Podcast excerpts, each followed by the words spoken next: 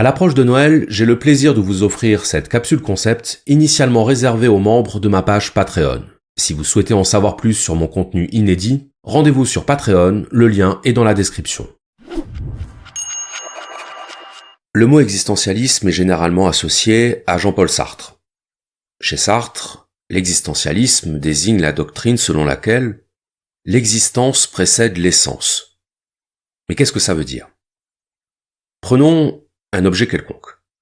Par exemple, un stylo bille. Ce stylo a une fonction. Il sert à écrire. On peut bien sûr utiliser ce stylo pour autre chose. Pour faire un trou dans la terre, pour mélanger son café, ou pour le mâchouiller. Mais dans chacun de ces cas, on détourne l'objet de sa fonction première, c'est-à-dire de celle pour laquelle il a été créé. Ce que nous dit Sartre, c'est qu'un objet se définit par sa fonction. S'il ne répondait pas à un besoin spécifique, l'objet n'aurait pas été fabriqué. Il n'existerait donc pas.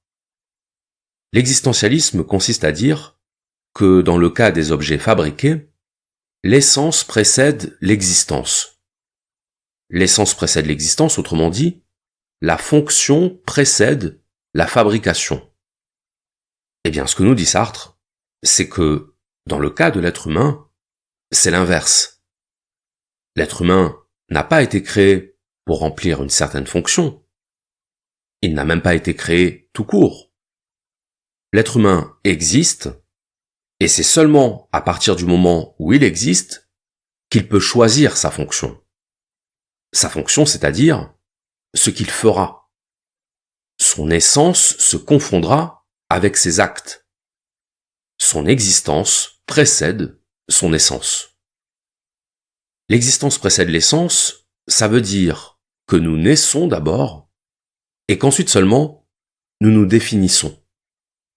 Autrement dit, la différence entre un objet fabriqué et l'être humain, c'est la liberté. L'être humain est libre. Et parce qu'il est libre, il n'est pas assigné à une fonction. Il peut choisir d'être boulanger ou d'être maçon, ou d'être physicien. Il peut choisir d'être joyeux ou acariâtre, violent ou flegmatique. Il peut choisir qui il veut être. L'existentialisme de Jean-Paul Sartre, c'est une philosophie de la liberté humaine. Une philosophie de la liberté intégrale. L'existentialisme est un anti-essentialisme. La plupart d'entre nous répondront que nous ne choisissons pas qui nous sommes, que nos origines, que notre tempérament, que notre sensibilité, et donc toutes les actions qui en découlent, que tout ça, ce n'est pas nous qui le choisissons. Qu'on ne choisit pas d'être violent ou flegmatique, mais qu'on le subit. Bien, pour Jean-Paul Sartre, cette manière de voir les choses, c'est ce qu'il appelle la mauvaise foi. La mauvaise foi, c'est lorsque nous accusons quelque chose d'autre que nous d'être ce que nous sommes. La mauvaise foi, c'est lorsque nous choisissons de ne pas assumer ce que nous choisissons. Car pour Sartre, tout ce que nous faisons, nous choisissons de le faire. Même lorsque nous sommes sous la contrainte, même lorsqu'on nous menace avec une arme, nous avons toujours le choix le choix d'obéir à la contrainte ou de lui désobéir. Le choix d'assumer les conséquences de notre désobéissance ou de dire que ces conséquences nous empêchaient d'agir librement. Si nous n'étions pas libres, Jean Moulin n'aurait pas rejoint la résistance. Il ne serait pas mort pour avoir refusé de livrer des informations à la Gestapo. Il aurait pu donner ces informations rentrer chez lui et dire J'étais obligé de livrer ces informations. Sinon, les Allemands m'auraient tué. Je n'avais pas le choix. Jean-Paul Sartre a écrit Jamais nous n'avons été aussi libres que sous l'occupation. Derrière la provocation, il y a une signification, qui est de dire, c'est lorsque nous sommes sous la contrainte que notre liberté acquiert une valeur. Se dire libre quand rien ne nous empêche de l'être, c'est facile. Être libre ne veut pas dire que notre liberté ne rencontre aucun obstacle. Être libre veut dire surmonter ces obstacles. Être libre, nous dit Sartre, c'est être conscient qu'à chaque fois que nous agissons, nous faisons le choix d'agir ainsi. C'est être conscient qu'à chaque fois que nous agissons, nous choisissons de ne pas agir autrement. Choisir, c'est renoncer. Mais l'existentialisme de Sartre n'est pas la seule forme d'existentialisme qu'on connaisse. Il existe également un existentialisme chrétien, celui de Sartre étant athée.